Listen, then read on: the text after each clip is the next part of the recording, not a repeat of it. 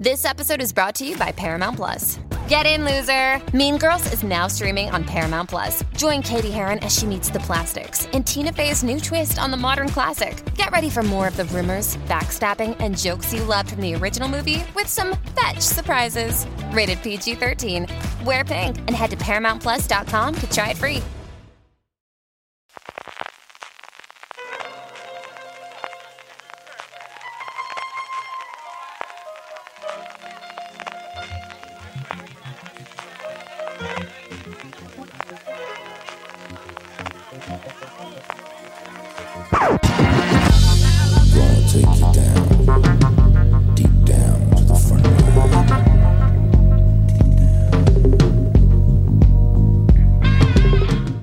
Bienvenidos a FDS Review, el programa de fuera de series donde cada semana analizamos, comentamos y debatimos sobre nuestras series favoritas. Y en esta ocasión nos vamos hasta Hollywood, sí, así, sin la D final, porque le toca el turno al título del que deberíamos haber hablado ya hace mucho tiempo y muchas, muchas veces, que yo digo yo que internamente lo hacemos. Boya Horseman, según muchos, una de las mejores series de la década de 2010, para otros la mejor serie de Netflix. Yo soy CJ Navas y para discutir estas afirmaciones, para hacer debates existenciales inspirados por este maravilloso caballo antropomórfico, protagonista de una famosa serie de los 90. Y para hablar de la temporada final, me acompañan en primer lugar Valentina Morillo. Valentina, ¿cómo estamos? Estamos, estamos. Yo estoy muy bien, con muchas ganas de hablar de Boyack en fuera de series, por fin. Y también Richie Fintano. Richie, ¿cómo estamos? Pues muy bien, hacía tiempo que no coincidía contigo. Con, con Valentina últimamente coincido muchas veces, pero contigo CJ la verdad es que hacía tiempo ya, ¿eh? Es que me hago, me hago caro de ver, Richie. Al final las estrellas tenemos Sí, estas cosas. es Las verdad, estrellas de las claro. sitcom de los 90 tenemos estas cosas. Claro. Es cierto, final, es cierto. el caché Si algo nos ha enseñado Bojack es precisamente eso. ¿Qué es Boya Horseman? Yo creo que la gente que, que esté oyéndonos, desde luego, al menos por referencias y por habernos escuchado hablar de ella en, distintos momentos de fuera de series, escribir, sobre todo los artículos maravillosos que ha hecho Valentina en fuera de series.com con el final de la, de la serie, la conocerán. Pero Valentina, siempre hay gente que se acerca a review y que no conoce qué es la serie. Antes de que vayamos a la parte con spoilers, ¿qué podemos decir sobre esta serie? ¿Qué se va a encontrar alguien que vaya a ver Boya Horseman por primera vez? Pues se va a encontrar una serie que en principio parece una comedia, que es una sátira de la industria y el mundillo de Hollywood, que eso lo es también. Está protagonizada por un caballo. Hay que decir que en este mundo eh, animales y humanos conviven y se procrean y es el universo que está creado aquí. Eh, los animales son antropomórficos, así que pues, se comportan como humanos, y, pero también como animales. El protagonista es Boyack Horseman, que es un actor que, como decías en la introducción, había sido protagonista de una sitcom muy famosa en los 90 y ahora está un poco rehaciendo su carrera. Lo que nos encontramos sobre todo en la primera temporada es a Boyack, eh, que está en esa fase, contrata a Diane, que es una periodista freelance, y la contrata como ghostwriter para que le escriba la biografía que tiene que publicar. Él tiene una representante, que es Princess Caroline, que es una gata rosa, una mujer muy profesional. Eh, tiene por ahí también como principal a Mr. Peanut Butter, que es un perro que era como su némesis, y él también fue protagonista de una serie que digamos que estaban en cadenas que se hacían competencia. Y Todd, que es un amigo de él que un día llegó, se quedó en el sofá de su casa y ahí vive. Y lo que vemos son las aventuras de Boyack, que es un tío narcisista que tiene muchos problemas, tiene depresión, es alcohólico, tiene todo tipo de adicciones y cómo, cómo convive toda esta gente. Y, mm, eso es más o menos la idea de Boyack, lo que nos podemos encontrar, sobre todo en los primeros episodios. A partir de ahí, muchísimas cosas. Richie, cuando tú te acercaste y tú que eres un gran aficionado eh, a la animación, animación para adultos, estás haciendo las, los análisis de Ricky Morty todas las semanas en fuera de series cuando esta bendita gente decide poner unos episodios que podamos disfrutar de ellos. Hmm. ¿Qué, qué, qué esperabas tú de, de, de Boya Horseman en esos primeros momentos cuando era, bueno, pues de las primeras series que tuvo en producción Netflix y, y en qué momento es cuando a ti hizo clic la serie? Pues a mí me pasa una cosa bastante curiosa y es que, como bien dices, soy bastante aficionado a la, animación para adultos. Me parece que es un género completamente ajeno al resto de, géneros que puede tener la televisión porque tiene unas libertades que no tiene ningún otro género. y que puede hacer un montón de cosas y que cuando va enfocado a adultos, pues con más razón, ¿no? Entonces, Bojack Horseman me llamó mucho la atención, en primer lugar, por esta razón, en segundo lugar, porque me parecía como una premisa eh, muy loca. Y entonces yo empecé a ver la serie Em, un poco con unas expectativas de... Yo, yo, si tengo una debilidad es la animación para adultos, pero mi otra debilidad es eh, el cine dentro del cine o la televisión dentro de la televisión. O sea, las series, las películas que te cuentan el Hollywood, eh, los entresijos, cómo la vida de los famosos y todas esas historias y de cómo se ruedan las series, cómo se ruedan las películas, a mí me fascina.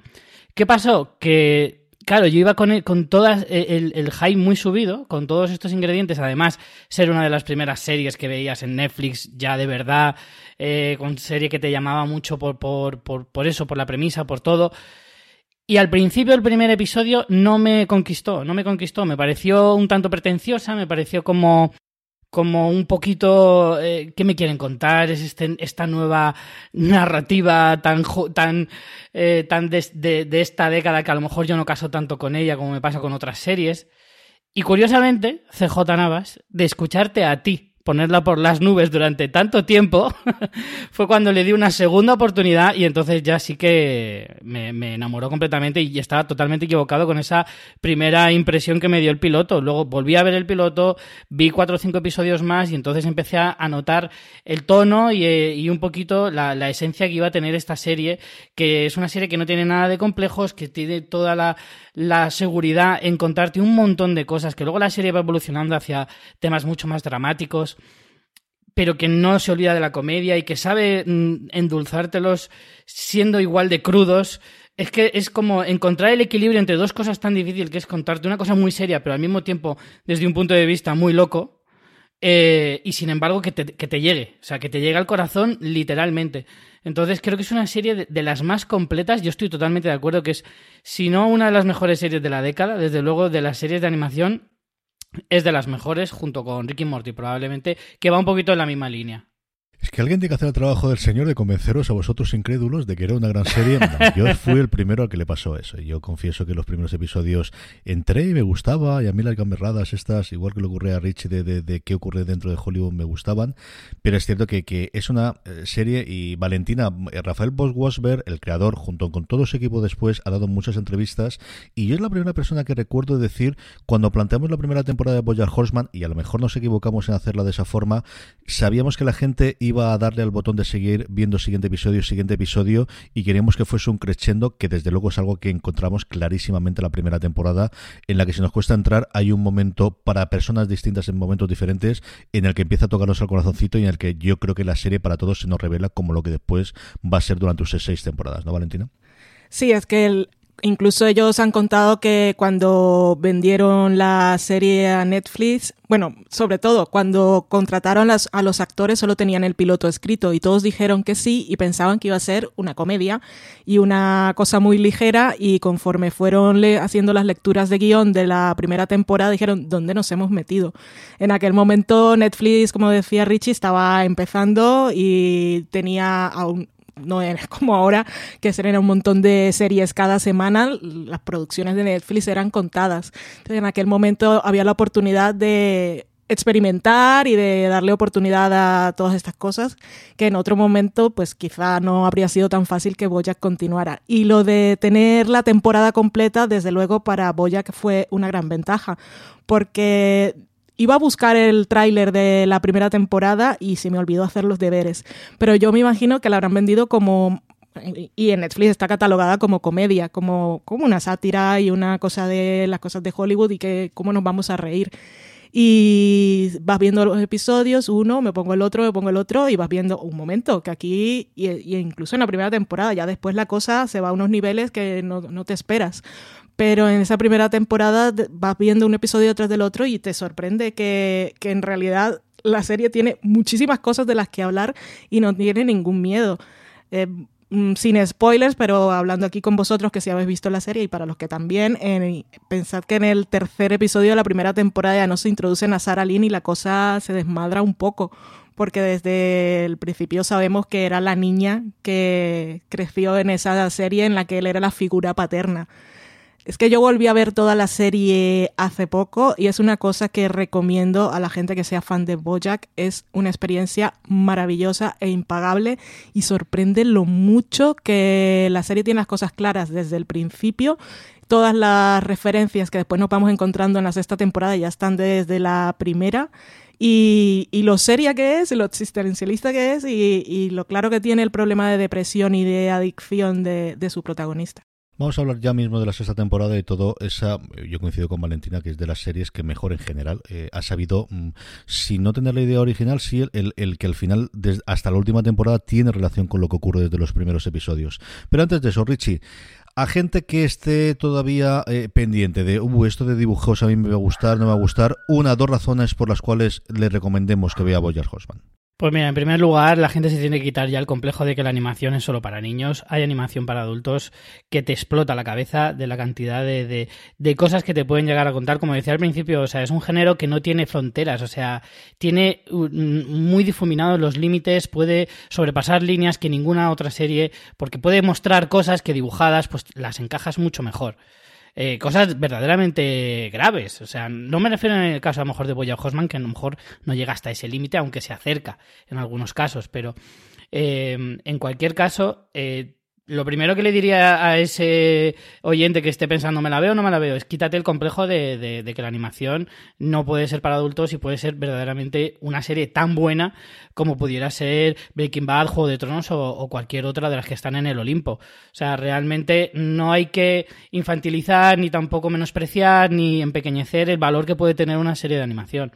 Y en segundo lugar, eh, Bojack Horseman habla del famoseo, habla de, de, las relaciones humanas, habla del existencialismo en algunos casos, habla del desarrollo de como persona en muchos niveles, te habla de distintas clases sociales incluso. Eh, ahí está el maravilloso Todd, que es como, como para estudiarlo en una escuela de cine, porque es un personaje impresionante.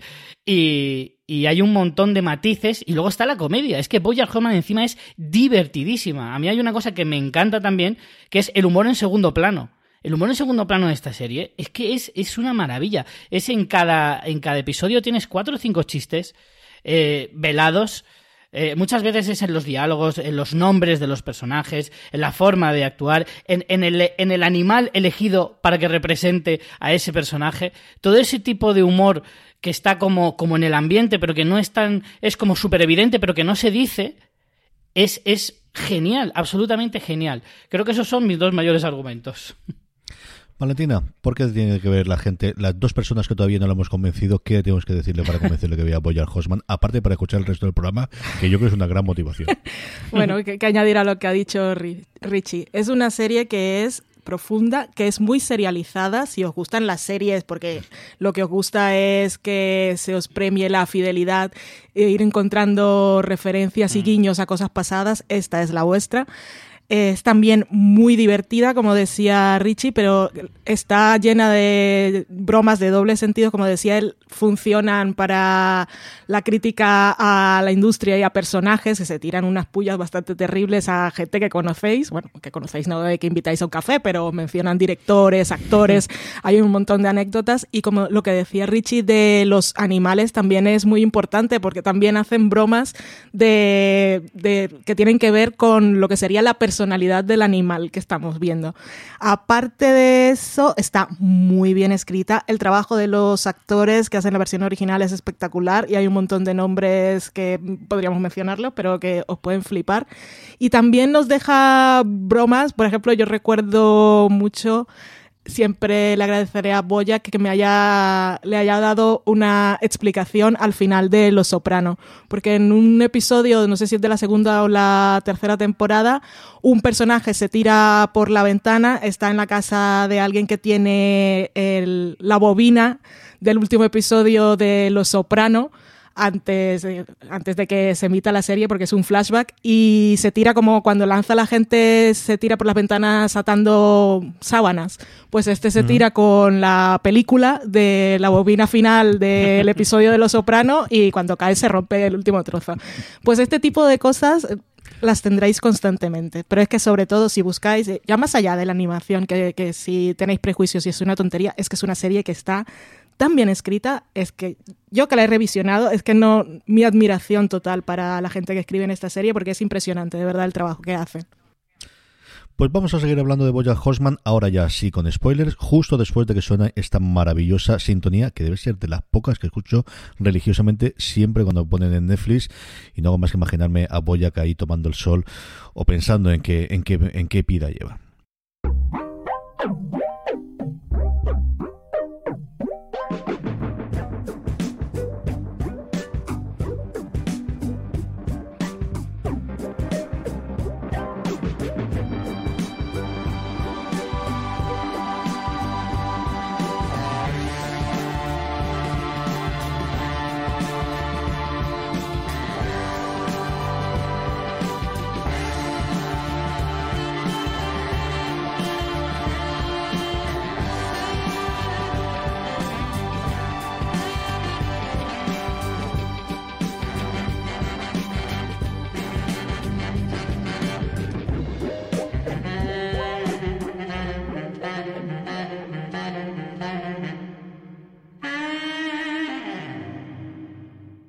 Estamos ya de vuelta. Eh, Valentina, tenemos una temporada final. Es cierto que normalmente cuando hacemos los reviews de las últimas temporadas siempre acabamos hablando tanto de la temporada como en general de toda la serie. Esta última temporada de Boyax ha sido curiosa por su emisión. Es la primera vez en la que hemos encontrado una temporada dividida en dos, de episodios más o menos habituales de lo que teníamos. ¿Tú has tenido la sensación de que era dos temporadas, de que ha sido una alargada? Eh, ¿Qué ocurrió? Tú que además viste los primeros episodios y luego los siguientes en las dos tandas, ¿qué te ha parecido eh, eh, en cuanto a estructura esta última temporada? Pues ya que fue como una cosa de fuerza mayor, porque la serie le anunciaron al creador que sería la última y al final acordaron hacer más episodios. En lugar de los 12 que tenía cada temporada, en este caso tuvimos una temporada final que estaba, como han hecho todas las series, hizo Mad Men, hizo Breaking Bad, que hicieron dos temporadas más cortas.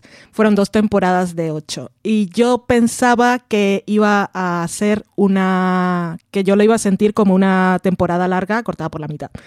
Pero creo que lo estructuraron bastante bien porque en esa, en la primera parte vemos todo el proceso de, eh, cuando Bojack va a la rehabilitación y parece que todo va bien en ese penúltimo episodio y luego en el último nos dan el, la patada en el estómago de que vienen los fantasmas del pasado a perseguirlo y te dejan en cliffhanger, que es un final de temporada clásico. Y en la segunda temporada, pues vemos todo, eh, toda lo que serían las consecuencias y si va a haber una redención o no. Creo que les quedó bastante apañado como, como dos, yo lo consideraría dos mini temporadas en lugar de una temporada larga cortada. Luis, ¿tú coincides con esa sensación? Y, tú comentabas antes la cantidad de referencias que tiene con respecto a temporadas anteriores. Mm, Notamos que esta temporada no cierra solo las historias de esta temporada, sino también en muchos de los casos de toda la serie en su conjunto.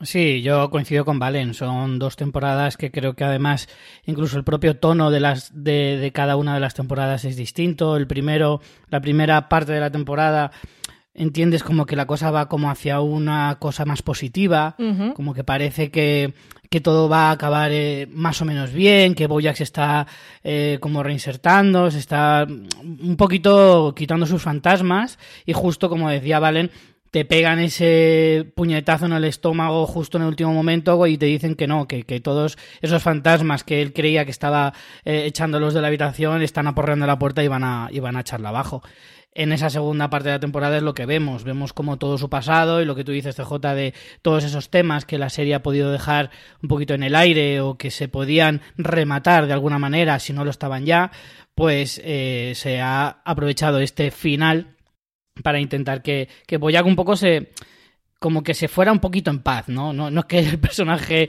muera, pero eh, es como darle una muerte televisiva a la serie, eh, un final que puedas decir que por lo menos si no es un final feliz, a mí no me, yo no considero que sea un final feliz, tampoco es un final triste, creo que se queda ahí un poquito entre las dos cosas, pero sí que es como un final en paz. Es como que más o menos se queda todo en orden con todos los personajes, cada uno tiene su camino, al final es como una pequeña despedida unos de otros, porque da la sensación de que no se van a volver a ver nunca más ninguno. Entonces es, se queda ahí, a mí de hecho se me quedó un poquito con el final un sabor un, un tanto agridulce, por eso, porque al final es como todo bien, pero no feliz. No sé si a vosotros os dio esa sensación. Sí, ya que Richie ha abierto el melón, Valentina, yo creo que podemos ir, bueno, pues hablando primero de Boyack y luego quizás nombramos cada uno de los personajes eh, que más nos interesan. ¿Es el final que esperábamos para Boyack o es el final que merecía Boyack, es el final que queríamos para Boyack. Del final, tú lo decías muy bien en el, en el guion que es el último gran antihéroe que nos ha dado quizá la televisión, ¿no? Pasado ya Breaking Bad, pasado evidentemente Los Sopranos, Mad Men, quizás el último gran antihéroe que nos quedaba a día de hoy todavía en antena, curiosamente era este caballo antropomórfico. Sí que lo era y en la serie como es hija de su tiempo y por en medio vino todo lo del Me Too, supo reflejar muy bien lo, los cambios culturales. O sea, podía continuar contando la historia del anterior que hemos visto en todas esas grandes series. Podría ser un Don Draper eh, que al final encuentra, no vamos a decir spoilers de otras series, pero tiene un momento de redención eh, también le pasa a Walter White de alguna manera con esa sonrisa final. Y en este caso, Bojack, que ya había tratado en la quinta temporada, um, fue muy meta con. Él protagonizaba en la serie esta de Filbert, que era un claro antihéroe, que el Rami Malek hacía del director y contrataban a Dayan porque era una chica para que fueran cosas feministas, que luego tiene el problema en rodaje con Gina la serie supo responder a todo lo que estaba pasando y el final que le, que le da a Bojack a mí me parece coherente con, con, con las con la serie y con el espíritu y con la conciencia que tenía la serie de, de, sí misma y la autoconciencia que tenía de sí misma. Eh, fue un poco subvertir la, las narrativas, de construir lo que es el antihéroe y en este caso que tenía la salida, podía llevarlo a la redención, como era lo que nos parecía que iba a ir esa primera parte de la temporada, sobre todo con el penúltimo episodio en el que lo vemos a él, que va a aceptar el trabajo de profesor. El, penúltimo episodio la primera parte además es súper bonito porque vemos por primera vez a Boyack haciendo cosas por sus amigos sin esperar ningún tipo de reconocimiento. Va y visita, los visita a todos. Por ejemplo, me acuerdo mucho de cuando visita a Diane que la pilla en un momento que ella está mal, que está con la depresión y él se levanta pronto, se queda a dormir un día y cuando ella se levanta el día siguiente él ha recogido la casa, pero son cosas que Bojack, el Bojack del pasado nunca haría porque en este caso él lo hace porque ayuda a la amiga y, y no, no, le dice, ay, mira todo lo que he hecho por ti, ahora tienes que hacer algo. Y podría podríamos pensar que será el final que se merecía el personaje porque a nuestros ojos estaba ganando esa redención, pero la serie ha sido más seria en ese sentido y le ha decidido que que mostrar otro camino en el que tenía que enfrentarse a todas las cosas que, que, había hecho. Yo que vi, yo vi la primera parte de la sexta temporada y después hice el revisionado ahí fue cuando empecé a flipar por todas las cosas. Me hice el apunte. Tenemos una lista en fueradeseries.com de los episodios que hay que ver antes del final, que es solo una muestra de todos los ecos que iba haciendo esa temporada a cosas desde la primera temporada hasta la quinta y sobre todo todos esos mm, todo ese mal que había hecho Boyack en su viaje narcisista a un montón de personajes. Porque al final todos esos demonios del pasado que le llegan y, que le rompen ese mundo de, redención o más o menos idílico que se nos plantea en esa primera parte de temporada o esa primera mini temporada, eh, eh, es que los hizo, Richie, es que se nos olvida, pero que todo eso, este tío los hizo. Sí, la verdad es que Bojack no es un personaje que nos pueda eh, sorprender por novedoso. Quiero decir, han habido muchos personajes de ese estilo, de muy autodestructivos, que todo lo que toca lo convierten en mierda prácticamente, que acaban siendo un lastre para todas sus relaciones y que efectivamente no hacen más que meter la pata. ¿Por qué? Porque son egocéntricos, porque son egoístas, porque no hacen más que pensar en, en a ver cuándo salgo en un póster gigante en mitad de, de, de, Manhattan o de Sunset Boulevard. O sea, al final eh, es una historia muy recurrente, pero no por ello no deja de ser interesante, pero al mismo tiempo desgarrador o interesante en el sentido, o sea, más allá de lo que es la imagen, sino que también la profundidad de eso. Y de hecho, Bojack, si algo se distingue, es que luego sí que te enseña ese proceso de, de intentar arreglar ese tipo de cosas, de intentar eh, congraciarse un poquito con todas esas relaciones que ha destruido. Hay un momento en los últimos episodios que habla con Princess Caroline que le dice, ¿por qué siempre has estado conmigo siendo como soy? Y Princess Caroline le contesta, es que te quiero. Y al final, y eso eh, me pareció un momentazo maravilloso que refleja muy bien cómo es Bojack y cómo es su entorno. Porque al final es como esa imagen que tenemos de algunos eh, personajes de este tipo, que es como es odioso y en muchos sentidos y que genera muchis que en muchas ocasiones puede generar relaciones tóxicas, pero luego tiene pues un encanto natural o, uno, o que te resultan entrañables o que basta que te digan una cosa buena para que ya como que se te olvide un poquito eh, todo lo malo que hace, que en el fondo es muy injusto. Pero al final es, una, es algo que es bastante familiar para todos, ¿no? Porque al final no es algo que se inventa Hollywood. Creo que eso es una cosa que le puede pasar a cualquiera, que todo el mundo puede tener relaciones de ese tipo. Eh, en su día a día. Entonces eso extrapolado a una estrella de la televisión y en un mundo tan, tan gigantesco como es el que te intentan mostrar aquí, que es el de Hollywood y demás, pues como que todo es como mucho más eh, avasallador en el sentido emocional del espectador. No, sé si me estoy explicando bien. La serie, eh, y una de las cosas eh, que le estaba pensando desde el principio es cómo va a acabar, ¿no? De cuál va a ser el final. Vamos a ver a Boyack otra vez en su casa, vamos a ver a Boyack eh, otra vez con la botella que tenía pinta sobre todo los últimos episodios. Y en cambio Valentina decide que la última va a ser una de esas conversaciones que habíamos tenido durante toda la serie, especialmente la primera temporada, con Dayan. ¿Te sorprendió el, el, que juntasen de nuevo a los dos personajes en el mismo lugar y que terminase la serie con ello? ¿Hubieses pensado que ibas a terminar de otra forma distinta, Valentina? Es que yo no, no sabía cómo iba a terminar la serie y la serie optó por mostrarnos todos los finales que nos podíamos esperar, porque nos mostró lo que podía haber sido un final de he arreglado mi vida y mira, ahora soy un profesor y ayudo a los estudiantes y estoy intentando hacer las cosas bien. Y mm, luego con ese penúltimo episodio nos muestran el otro final que también nos podíamos esperar y era que Boyack se iba a drogar, se iba a emborrachar, o se iba a estrellar contra una pared o, iba a acabar ahogado en la piscina, que era un poco como los títulos de crédito de Mad Men, que siempre estaba ahí en los títulos, en, los títulos de crédito de la serie y decíamos, esa es una muerte. Igual nos estaban avisando que así era como iba a morir y nos muestran ese final. Pero para el final de verdad eh, lo que decide mostrarnos es algo pues, mucho más cotidiano y una cosa mucho más íntima, que son conversaciones melancólicas que las tiene con todos los personajes. Tiene su momento con Todd, tiene su momento con, también con Peanut Butter, lo tiene con Princess Caroline, por supuesto, en el baile de la boda, pero no la de verdad, porque la de verdad no lo invitó. Y luego ese momento final en, el tejado que ya habían tenido con, con Dayan, que ya lo habían tenido en la primera temporada. Es un poco, para mí, Diane es como la Peggy de Don Draper, es, eh, es, el, es el equivalente para Bojack Horseman.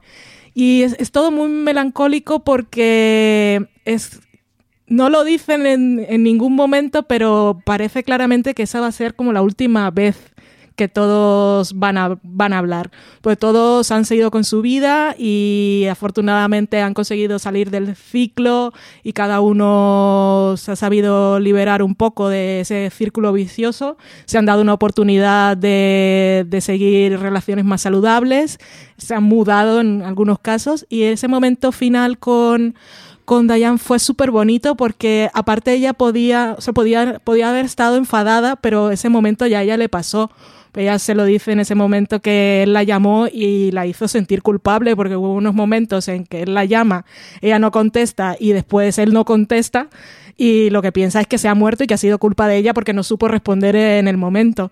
Y para, para este final en el que se encuentran y tienen esa conversación tan tranquila, los dos mirando las estrellas, de nos hemos conocido y está bien, es como una, es una despedida, o sea, yo en mi, en mi mente o sea, son todos como que están, siguen siendo amigos y si en algún momento Bojack los necesita, estarán ahí, pero ya no van a formar parte de su vida. Por eso decía Richie lo que era un final un poco agridulce al final. Pero, ¿qué, final le puedes dar a Boya? Que es que la, vida continúa y es lo que dicen, que la vida es una mierda y entonces se acaba, o le dice lo que le dice Dayan, la vida es una mierda y sigues viviendo porque es lo que hay que hacer. Y esto es una parada en el tren y mm, sigue el destino hasta que se acabe. Richie, tú esperabas algo así y, ahora, después de haberlo visto y haberlo reflexionado, ¿crees que era la única salida que tenía, el único tipo de episodio final que se podía dar a, la epopeya de este caballo? Yo la verdad es que em, me ha parecido un final, como decía antes, un tanto agridulce, pero ha llegado un punto ya en el que me doy cuenta de lo increíblemente difícil que es terminar una serie. Y una serie como Boyar Horseman, que es tan, tan difícil de, definir y tan difícil de, de encuadrar en una sola cosa, eh, es que no me imaginaba nada. Creo que yo, en, mi foro interno, según estaba viendo, sobre todo el penúltimo episodio, que te induce mucho a pensar que a lo mejor acababa muriendo el personaje. No me habría parecido un mal final, un final arriesgado, eh, más tirando a triste probablemente, pero igual habría sido un final impactante. Ahí se me ha llegado un poquito el, fan de, las series que, llevo dentro y que, y que un poco iba a lo Hollywood. Al final no, es un final digamos que un tanto amable, pero es que es como, es un, un final que te viene a decir algo así como, aquí termina la serie, pero la historia en realidad no. ¿Sabes? Es como la vida continúa, como decía Valen, o sea, la vida de cada uno continúa, lo que pasa es que este es el punto de inflexión en el que ya no van a vivir esa vida juntos. O sea, yo lo decía Valen y lo decía yo antes también, de, de, de que yo me da la sensación de que cada una de esas conversaciones que tiene con los personajes principales es como la última, que se está despidiendo, que está diciendo ya está, se acabó, hasta aquí. Ha llegado por parte de uno o por parte de los otros, pero la cuestión es que, la vida va a seguir, mejor o peor, pero cada uno por su lado. Sí, es ese punto de inflexión de, hay gente importante en tu vida, pero que lo es durante una etapa de tu vida y, eso fue importantísima. Y yo creo recordar que hay un momento de conversación en el que dice precisamente eso, yo creo que Dayan, sí. Eh, de, hay gente muy importante en determinados momentos, ¿no, Valentina? Sí, sí, sí, sí, que lo dice. Que hay gente muy importante en, muchos momentos, eh, hasta que no, pero y que vives momentos que son buenos y otros que son muy malos, pero esas son experiencias que te convierten en la persona que eres después, o sea que de alguna manera les agradeces que hayan formado parte de tu vida porque algo has sacado. Richie, tú comentabas el penúltimo episodio, es uno de los episodios, pues quizás también con el de Jan que está escribiendo y que tiene todos esos eh, dibujos distintos, eh, los episodios más especiales desde el punto de vista artístico, lo de formato, que es algo que también ha hecho la serie recurrentemente a lo largo de las distintas temporadas y, que era también otro de los reclamos ¿no? para, para, para la serie de siempre estamos esperando de a ver cuál va a ser el episodio especial de esta temporada. Sí, em, a mí me parece que no no de forma aleatoria está evidentemente el penúltimo episodio para que primero que te deje un poco con esa idea de que a lo mejor Bojack muere o no muere. Pero en segundo lugar es como decíamos, o sea, si el último episodio es como para reconciliarse con cada uno de esos personajes que están eh, con él en la serie, ese penúltimo episodio es como para despedirse Bojack de sí mismo, o sea, de todo lo que representa eh, el personaje o lo que ha representado a lo largo de la serie, despidiéndose, despidiéndose perdón, de todos esos fantasmas de, su pasado, eh, todas esas relaciones que de una manera o de otra han llegado a hacerle tal y como es, empezando por su madre, por su padre, que en este caso está representado por, por el personaje de este de Secretariat, que, que no es su verdadero padre.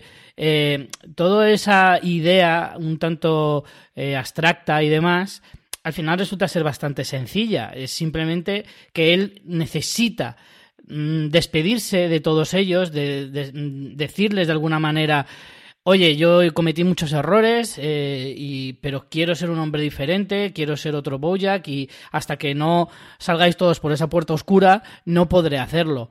Y, creo que esa es la sensación que me dio a mí de decir, Bojack se está despidiendo del Bojack del pasado y ahora es el Bojack del presente y del futuro. Y en ese episodio es, creo que lo que se centra ese, esa ensoñación eh, es básicamente en eso, en, decir adiós al Bojack del de antes. No llega a ser un cliffhanger como el de la primera parte de la temporada, pero ese, ese penúltimo nos dejó también a todos, Valentina, de ¿y ahora qué va a ocurrir? y qué ocurre eh, realmente con Boya detrás es otro de los, de, como comentaba yo antes, otro de esos momentos de episodios distintos, diferentes, con tono distinto, con, con construcción distinta, que también hemos tenido habitualmente dentro de la serie en cada una de sus temporadas. Sí, es una de las cosas que ha caracterizado más a la serie, que la ha hecho tan especial y es lo que comentábamos antes, lo decía Richie, que la serie sabe aprovechar el medio en el que está, que ya que estás animando y puedes hacer otro tipo de cosas, la imaginación es el límite. Y quizá el, el primer episodio, que fue por el que la crítica empezó a enloquecer con la serie fue aquel de la tercera temporada, el que es Bajo el agua, que es una locura de episodio. Es que es maravilloso, es espectacular, es espectacular y es bonito. Y además es súper bonito todo el viaje, pero al final te recuerda que es Boyack y te hace la broma final y era que él podía hablar todo el tiempo y no se había dado cuenta y, y no consiguió establecer conexión con, con, ahora no me acuerdo el nombre del personaje de la directora con Kelsey. Y bueno, ese episodio en la cuarta temporada, aparte, nos dio dos, uno más especial que el otro. Era, el primero era en el que iba a la casa de los padres, que íbamos viendo un poco el pasado, pero el de la cuarta temporada, el más especial fue el de el de la madre, eh, que nos mostraba un poco cómo era, bueno, cómo era ir, tener demencia. Es un episodio súper bonito y lo, ha tenido varios, unos más, unos más imaginativos que otros, pero sobre todo en los que se centra en Diane o en Princess Caroline, el de Princess Caroline cuando es su tataranieta que está hablando desde el futuro, que se llama Ruthie, y que cuando Caroline en este de la primera parte de la temporada fue de los que más me gustó, que es el episodio de Princess Caroline, que está loca, que se convierte en mil mujeres en pantalla porque no le da la vida y mm. tiene que estar con el niño, que además tiene un diseño de sonido, ese episodio que es espectacular porque tiene lo del reloj constantemente, la maraquita que lleva para animar al niño, el llanto del niño, las llaves que coge el móvil. Ese episodio eh, da una tensión, a mí me puso súper ansiosa. Y, el final de ese episodio es que le da el nombre de Ruthie a la niña, que bueno, en fin, qué bonito, bonito. Y el de Dayan que comentabas eh, está muy bien, de proceso creativo, su ansiedad, su depresión.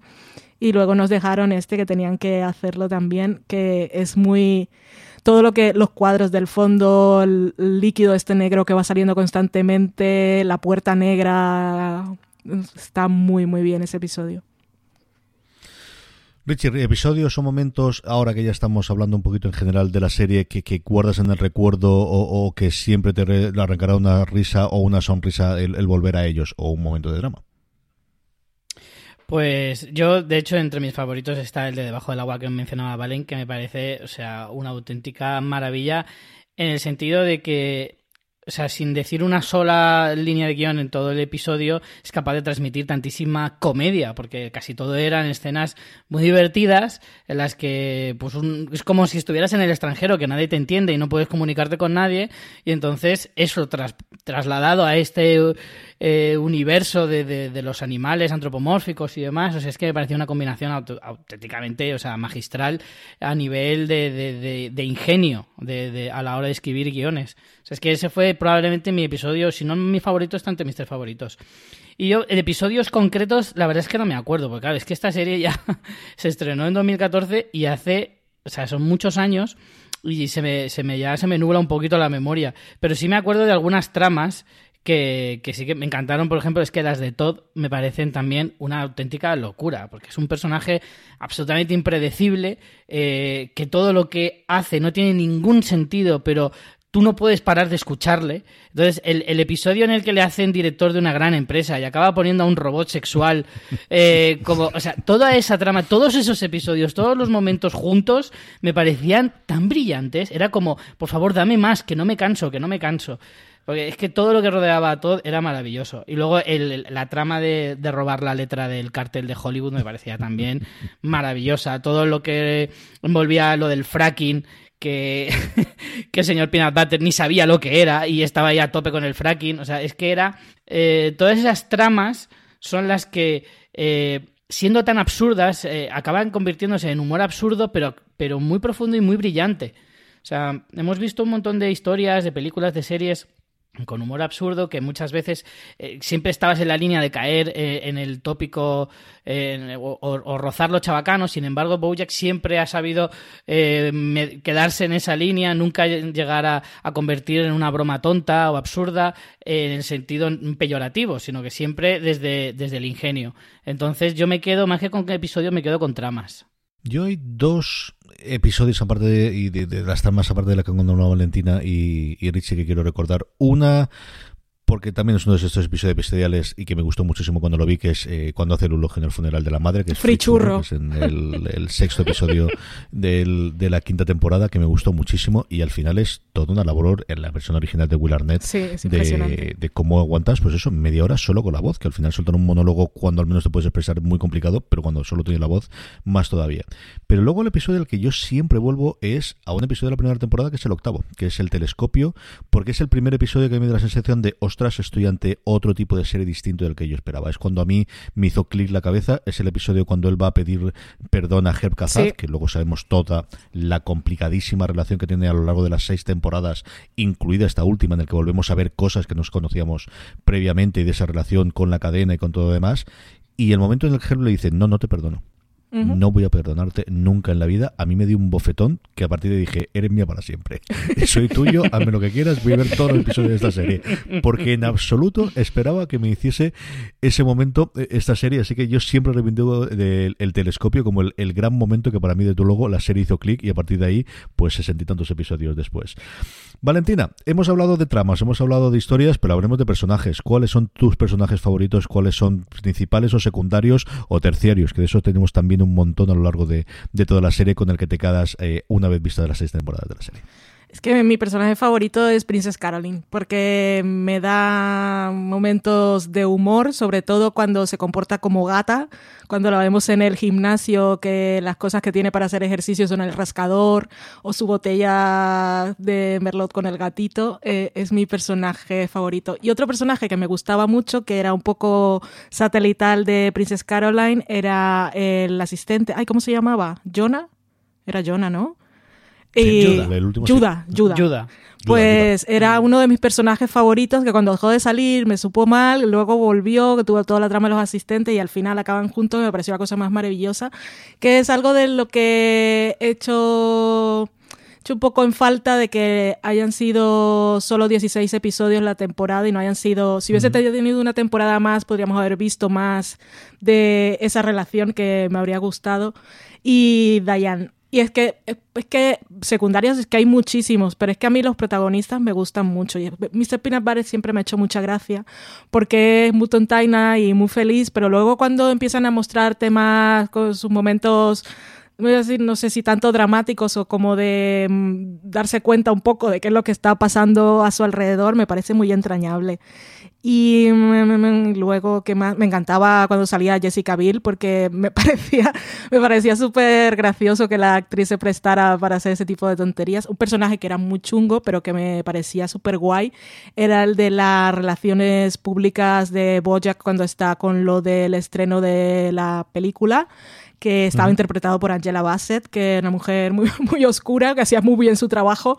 Es una parte muy oscura de Hollywood y incluso ella fue, llegó a encubrir el escándalo de así cuando Bojack eh, se lía con la de Manity Fair la que sería una foca, no sé qué, no sé qué animal es, y bueno, un manatí, manatí Fair, perdón, y Bojack le cuenta lo de lo de Penny y, esta se entera y al final pues hay unos dineros y la cosa se encubre porque Boyack, a, a las mujeres profesionales que han estado a su alrededor siempre han ido encubriendo cosas. O la rival de Princess Caroline, que también era muy divertida, que ahora no recuerdo el nombre, que fue la que en la primera temporada terminó encubriendo lo de los paparazzis que hicieron las fotos de Boyack con Sarah Lynn y ellos entraron a negociar y salieron perdiendo, porque son tontos. Ella no sabía ni siquiera qué era lo que estaba evitando que saliera a la luz y lo solucionó, creo que con 100 mil dólares o algo así. Es que Boyack está llena de personajes. Que ahora me has pillado un poco in- infragante y no me has pillado de sorpresa, pero es que todos, es que la, la tortuga, hay el señor de Penguin, maravilloso también. Es que, en fin. Richie, ¿alguno que te gustase a ti? Es que hay, como dice Valen, es que hay una ristra de personajes maravillosos que, que es que no se acaba. De hecho, hace poco precisamente, eh, viendo los créditos del final de un episodio, vi algún cameo curioso y me dio por meterme en IMDB a mirar la lista de, de cameos y es que no te la acabas. O sea, es que han pasado mmm, varias, eh, un, más de un centenar de, de, famosos haciendo algún cameo, algunos han tenido personajes más episódicos y demás y es que son una barbaridad y son todos primera, o sea, gente muy, muy, muy conocida.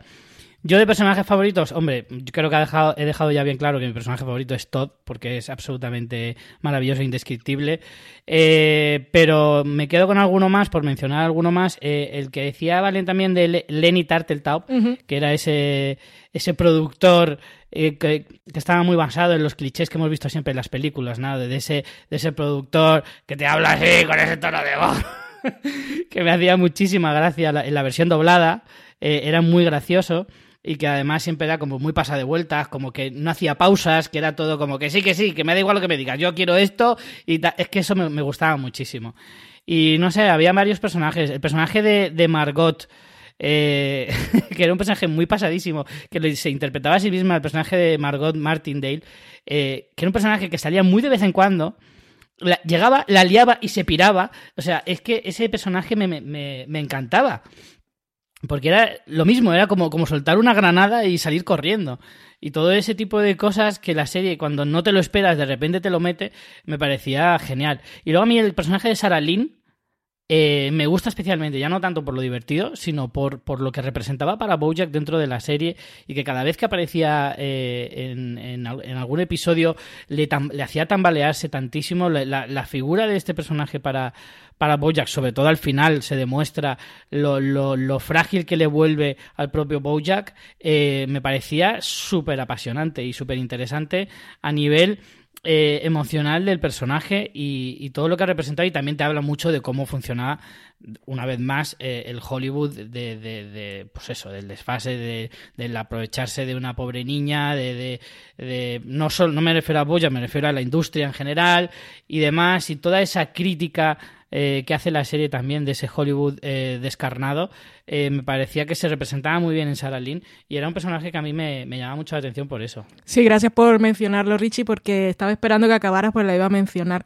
Que justo me he acordado mm. cuando he terminado, es que eh, la importancia de Sarah Lynn, que ya aparece desde el tercer episodio de la serie. Sí. Y en ese final de la tercera temporada fue el primer momento en que a mí Bojack me dejó que en la segunda temporada ya está la cosa mal cuando se va a buscar a la amiga esta de la juventud, que casi se enrolla con la hija, que deja a la se va a la prom y deja a la niña y que está claramente en coma etílico, pero que puede acabar muy mal, la deja tirada en la puerta del hospital. Eso fue oscuro, pero lo del final con la muerte de Sarah Lynn, a mí eso me dejó tirada por los suelos, me pareció impresionante.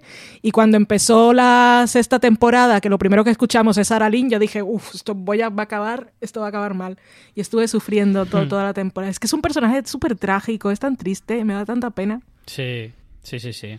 Sí, pero es que el que el personaje sea tan trágico le da ese puntito un poco de, de, relevancia a toda la historia de que al principio parece como demasiado frívola eh, sí. toda la historia de, de, cuando rodaban la serie eh, esta de, eh, de Bojack y todo eso como que se hablaba de todo ese tema se hablaba de forma muy frívola como muy ah, no importa da igual qué más da pero justo cuando empiezas a descubrir todo, toda esa tragedia que pasa a Sarah Lynn es cuando alcanza un nivel de trascendencia dentro de la serie muy superior. Y es que tiene un poco de paralelismo con Bojack y lo vemos en el primer episodio de esta sexta temporada cuando Bojack está en rehabilitación, que va todo un poco en broma, pero comienzan a ser un poco como ¿cuál es el origen de tu adicción? Que la serie lo hace bien porque es complicado, o sea, cuando te vuelves adicto no mm. puedes culpar realmente a nadie a menos que te estén in te inyecten heroína en contra de tu voluntad y luego pues te, bueno, ya te las arreglas tú para salir de ahí. Pero es que mm. nos va mostrando y ahí vemos lo de Bojack, lo de Sarah Lynn, que aparte era una niña súper desamparada, un poco como Bojack cuando era pequeño. Y que le dejan la botella de agua que no es agua sino vodka, pero fue, fue eso lo que la convirtió en adicta, pues no sabemos, un poco de todo, fue su madre que no le prestaba atención y que ella buscaba esa figura paterna en Boyac y Boyac no estaba por la labor, pero también nos muestran a Boyac al final, al final, al final, que tus padres están, que no le prestan atención y están borrachos, han dejado una botella ahí, tenía, era pequeñico y cogió la botella y se sirvió.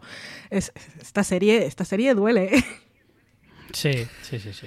¿Y ahora qué hacemos? Porque ya nos que duela la serie. Llorar, nos deja un vacío llorar, aquí. ¿Qué hacemos, Richie? ¿Qué vemos ahora? ¿Nos vamos a Ricky Morty? ¿Buscamos otra cosa? ¿Volvemos a verla desde el principio? ¿Qué hacemos, Richie? ¿Qué hacemos ahora? Ojo que Ricky Morty también es una serie que te, que te coge las entrañas, te las retuerce, te tira al suelo y luego encima te hace reír, el cabrón. O sea, es que realmente eh, vuelvo otra vez a mi cruzada. Las series eh, de animación son las series que ahora merece mucho la pena ver. De verdad. Vale, ¿qué hacemos? Vemos Toca Berti, volvemos a ver Boyack desde el principio, tenemos otra cosa para ver, eh, Rafael Bosborger, el creador, tiene además esa serie eh, maravillosa en Amazon eh, con rotoscopio.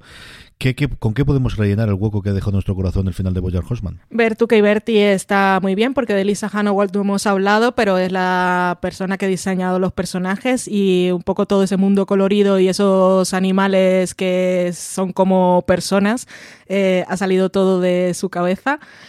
Y Andón está muy bien, pero yo de verdad que os recomiendo mucho volver a ver la serie, pero no ir cogiendo episodios sueltos. Es que cuando tengáis un tiempo, unas vacaciones o estéis enfermitos, haced un maratón, porque compensa muchísimo. Y aparte de, una vez que ya hemos acabado, que empiezas a ver todas las cosas que ya están ahí desde el principio, o todas esas referencias que te han hecho al final y como no lo tienes fresco no te acuerdas, es que tiene episodios divertidísimos. Los episodios divertidos de Boyack son buenísimos. Yo recuerdo, por ejemplo, el de Halloween, uno que son las fiestas de Halloween desde 1990, en el que vamos viendo a Mr. Peanut Butter con todas sus novias del pasado, pero también vamos viendo cómo se conocen todos los personajes, que se está muy guay o un episodio, el de Let's Find Out, que es cuando Peanut, Peanut Butter tiene eh, un programa que es un concurso, que ese también es muy divertido. O sea, los episodios divertidos de Boyack son para morirse. Pero cuando empiezas a ver todos los hilitos de guion, es que es una cosa impresionante. Mi recomendación para llenar el hueco de Boyack, antes de que nos hagan otra serie de muchas temporadas, el señor Bob Watsberg, es volver a verla. Pero de verdad que lo recomiendo, buscar el hueco. Vedla, vedla de nuevo y aquí estaremos desde luego para siempre para, para hablar de estas pequeñas joyas. Eh, Richie Fintano, muchísimas gracias por haber compartido estos minutos de micrófono y hablando un ratito de, de esta maravillosa serie como es Bojack Horseman. Un auténtico placer porque hablar de Bojack es, sinónimo de pasarlo bien y, y disfrutar de, del mundo de las series. Valentina Morillo, muchísimas gracias por estar aquí. Leed a Valentina, que he publicado muchísimo en foradeseries.com acerca de las temporadas, especialmente de la temporada final de Boya Horseman. Un beso muy fuerte, Valentina. Hasta el próximo programa. Un beso muy fuerte y como diría Sara Lynn, it's too much, man. a todos vosotros, querida audiencia, mucho más contenido en la web, como os decía, incluidos sus artículos de Valentina sobre Boya Horseman. Mucho más contenido en nuestro canal de podcast, buscarnos como Fuera de Series en Spotify, en Apple Podcast, allí donde escuchéis podcast.